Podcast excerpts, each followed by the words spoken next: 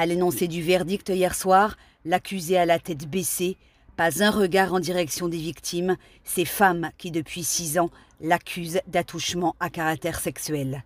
La Cour, présidée par le juge Marc Trévidic, a rendu un jugement sans appel, sept ans de prison ferme pour ce Moël de 62 ans qui se vantait d'avoir pratiqué 10 000 circoncisions dans toute l'île de France depuis plus de 30 ans. Reconnu coupable de viol aggravé sur l'une des plaignantes et d'agression sexuelle sur deux autres, il a quitté la salle d'audience menotte au poignet pour être immédiatement incarcéré. Pour ces jeunes femmes bouleversées, c'est un long combat judiciaire qui s'achève. Justice a été faite, tout ce qu'il a fait n'est pas resté impuni. Donc euh, pour toutes celles qui étaient là et puis toutes celles qui n'étaient pas là, mais, euh, mais qui ont subi les mêmes choses. Pour moi, c'était très très très très important que qu'il aille en prison. Parce que euh, voilà, au moins justice, il a fait du mal, il paye, c'est normal. Tout ça a été très lourd et aujourd'hui, ça y est, c'est enfin terminé. On peut enfin voilà, repartir dans notre vie de façon positive et surtout pour nos enfants et pour nos garçons. On va s'occuper d'eux du mieux qu'on peut, mais un peu plus sereine qu'on était il y a quelques temps. La peine a été assortie d'un suivi socio-judiciaire de 5 ans et de l'interdiction définitive d'exercer l'activité de circonciseur. Le président a motivé sa décision en évoquant le mode opératoire identique. Le Moël prétextait un danger pour la santé des bébés afin d'examiner le corps de leur mère, de jeunes accouchés, fatigué et vulnérable. Le verdict fait également allusion au côté prédateur de l'accusé. Pour l'avocat de la défense, Francis Mesguer, l'enfermement de son client, Gabriel Assouline, a été son pire ennemi. Ce verdict euh, me donne un sentiment de partage. Il est à la fois euh, supportable, du moins dans ma conception d'avocat, au regard euh, du nombre des plaignantes initiales, au regard également d'une gravité indiscutable des faits qui étaient imputés à M. Assouline. Il euh, m'a un peu bousculé, il m'a un peu bouleversé parce que je croyais jusqu'au dernier moment que j'arriverais à éviter à cet homme un enfermement réel. Mais je crois que son propre enfermement a été son pire allié. Euh, le président a relevé que euh, votre client n'avait pas reconnu les faits pendant les audiences. Ça a joué en sa défaveur, selon vous? À mon avis, ça a évidemment joué en sa défaveur.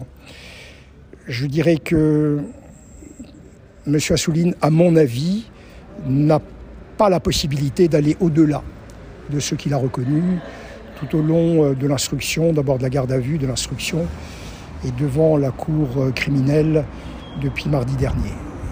Il y a une frontière qui n'a pas pu dépasser. Est-ce que votre client va faire appel? Je peux ce soir vous dire que non. Nous allons gérer différemment son devenir euh, judiciaire, carcéral, que de reprendre notre sac sur le dos et d'affronter une cour d'assises avec des jurés. Depuis 2017, l'avocat Elie Korchia accompagne les parties civiles, les seules pour lesquelles les faits ne sont pas prescrits, car au total, ce sont au moins 40 femmes qui ont subi les agressions sexuelles du Moël. Il se faisait passer pour un médecin, un sachant, a souligné le président. Il abusait de son autorité de juif pratiquant. Pour Maître Korchia, la justice a été rendue avec un grand J. La justice a été rendue ce soir.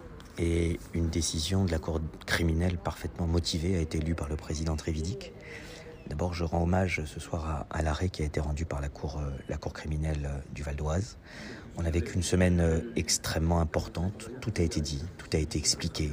Cette décision et cette peine de 7 ans, à la fois qui reconnaît les faits d'agression sexuelle dont, ont été victimes deux parties et de viol sur personnes vulnérables. Donc c'est un viol avec une circonstance aggravante qui a été commis euh, euh, euh, sur, sur la personne que j'assistais, eh bien, je crois que ces faits ont été parfaitement analysés par la Cour et que la décision qui a été rendue est juste. C'est l'affaire qui ne remet pas en question la communauté juive, qui ne remet pas en question la pratique de la Brit Mila en France. On a bien compris que c'est malheureusement le cas d'un homme qui avait des déviances sexuelles des pulsions sexuelles et qui a agi, je l'ai expliqué, comme un prédateur sexuel.